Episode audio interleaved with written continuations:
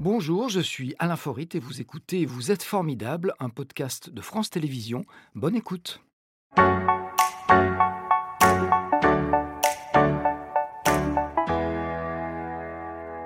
Mademoiselle Caroline, bonjour. Bonjour. Petit bonjour. Absolument. Et on s'assied, merci.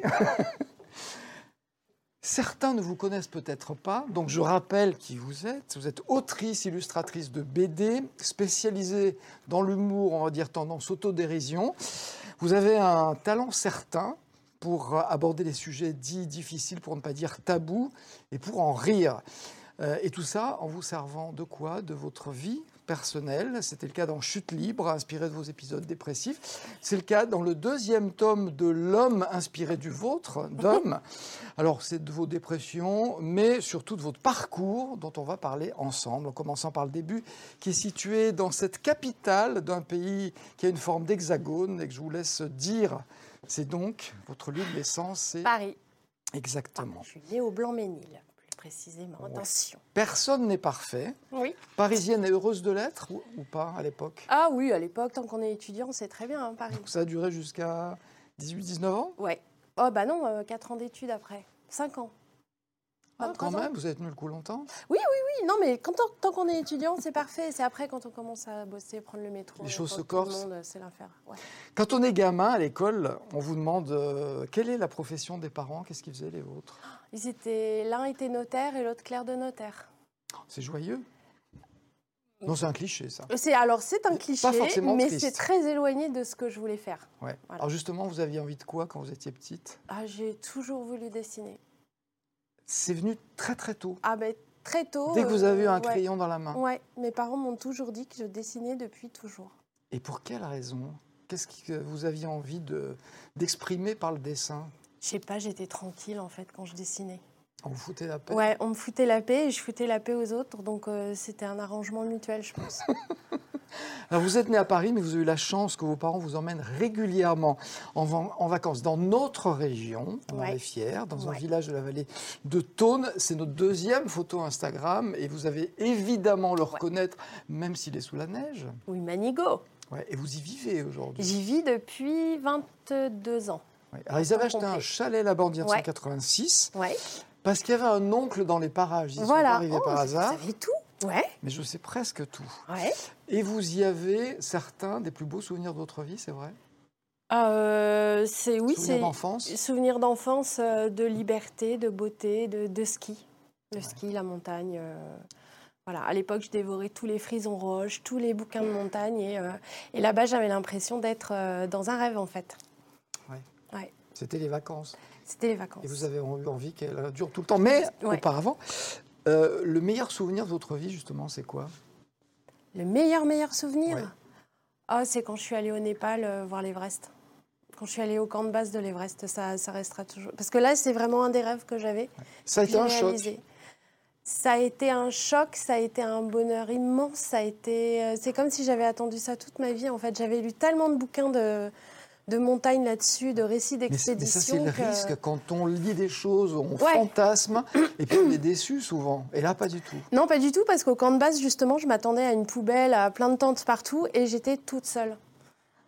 On- et on n'était que nous. Il n'y avait que nous, en fait. Il n'y avait personne. Euh, C'était en octobre.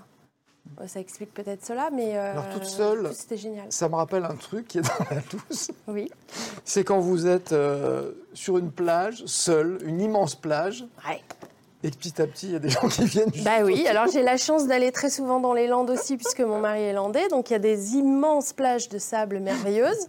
On pose sa serviette et systématiquement, dans les 10 minutes suivantes, il y a un couple avec des enfants, une glacière, un parasol, un chien, je ne sais pas, qui vient se coller à vous. Alors qu'il y a des kilomètres. Des libres. kilomètres. Comment on explique ça Je ne sais pas. Instinct grégaire humain. Ça m'énerve.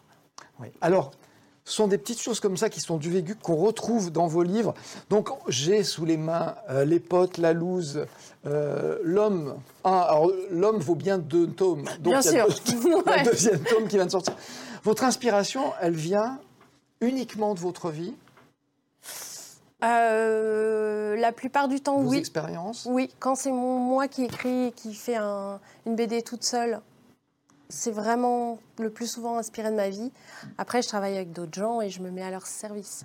Alors comment est-ce que vous procédez Parce que la vie, c'est vrai qu'on vit plein de trucs, mais plus on sort, plus on, on voit des choses. Vous notez tout Je note tout.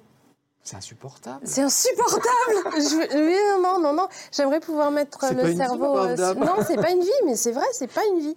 J'ai une espèce de, de réflexe de, de tout noter, de me dire. Alors, avant, j'avais plein de carnets selon différents thèmes. Tout petit carnet, toujours dans mon sac. Maintenant, c'est vrai qu'il y a le téléphone, mais j'aime pas écrire comme ça, là. Euh, mais je note tout, Ah oui. Donc c'était classé par thème, donc il y a- Oui. il y a préméditation forcément. forcément.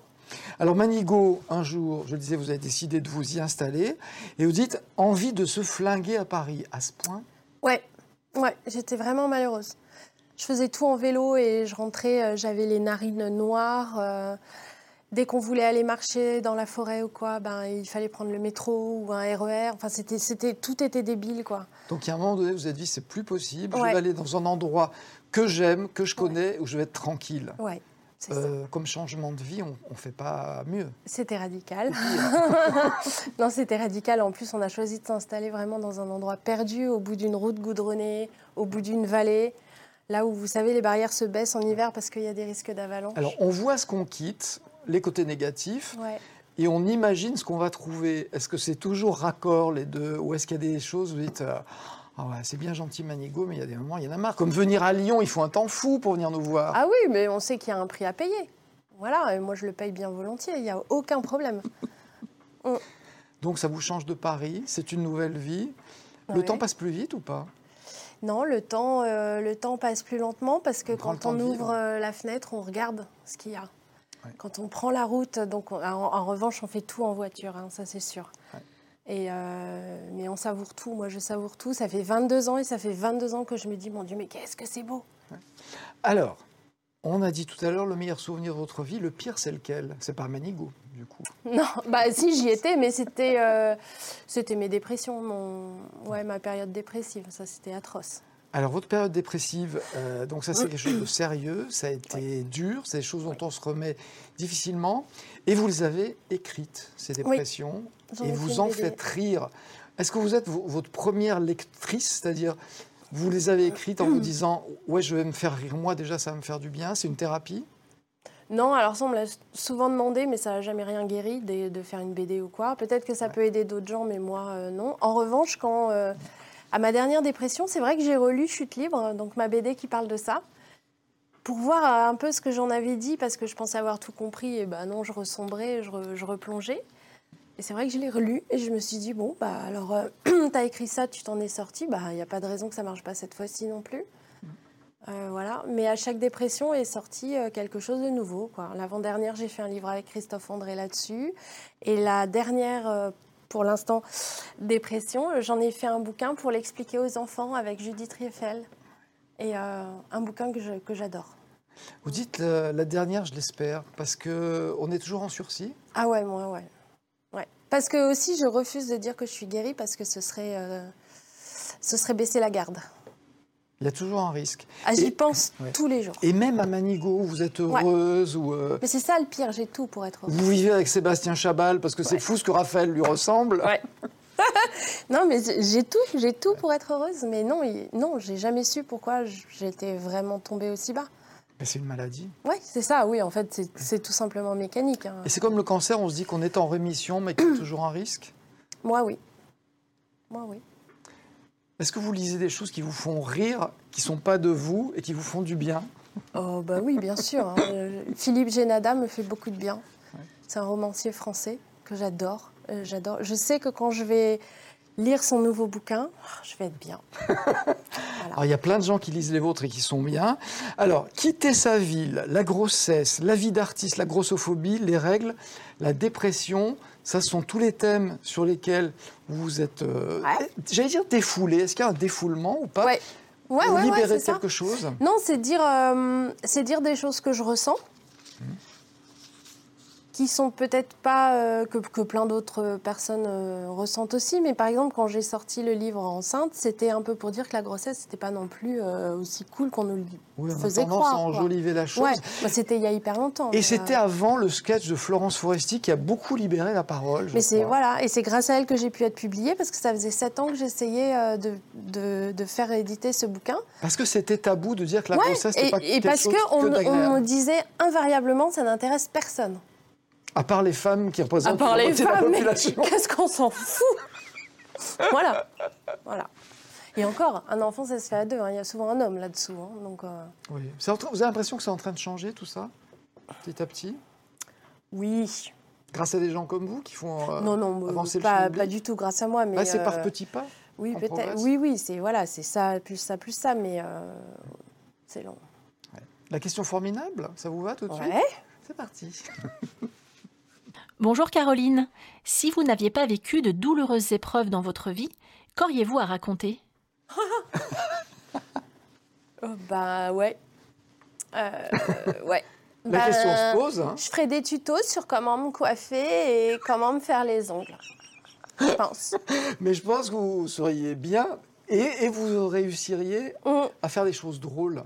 Alors ouais, je pense parce que j'axerai mon truc sur euh, sur euh, les filles un, un peu grosses, Non, pas grosses. En- Enveloppées. enveloppées, rondes, tout ce que vous voulez. girondes. C'est tout ça pour pas dire le mot grosse. Ouais. Et voilà. euh, qui n'est qu'un adjectif, hein, c'est pas forcément. Enfin, c'est Oh, devenu c'est- péjoratif, c'est comme vieux. mais euh, oui, c'est comme Dieu, ou aveugle, ou Ouais. sourd, Ouais. on dit plus tout ça. Ah oui, il y a des techniciennes de surface aujourd'hui. C'est le Voilà, même principe. exactement, exactement. Ouais, ouais, c'est ça. Dessiner, c'est un moyen de partager avec les autres. Vous avez fait un bouquin avec une. euh, une- c'est une aide-soignante ou une infirmière Infirmière. Infirmière. Ouais, Célia. Elle vous a appris des choses. À Ah, plein. Plein, plein, plein, plein, plein. Et, euh, et elle continue encore et je lui pose encore des questions parce que, bon, bah, je sais pas si vous êtes au courant, il y a un peu une crise sanitaire. Ça aussi, c'est un On l'a Ah, mot euh, à peine vu passer. fabuleux. Euh, ouais, il y a une euh, petite épidémie et, euh, et je suis hyper intéressée par tout ça.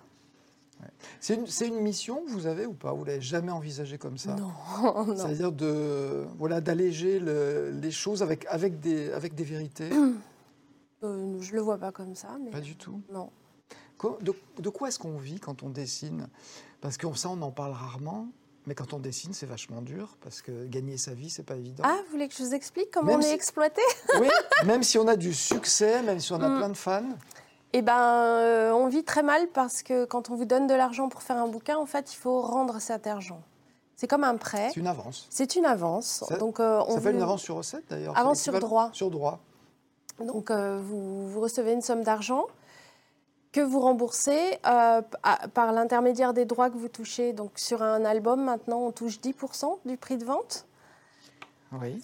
Voilà. Donc, ça ce fait qui pas est- énorme, hein. Ce qui est assez... Il faut en vendre beaucoup. Ah, Il beaucoup, faut en vendre beaucoup. beaucoup, surtout qu'on commence à toucher ces 10% une fois qu'on a remboursé la somme. D'accord. Donc en fait, Et- on n'est pas vraiment payé pour travailler.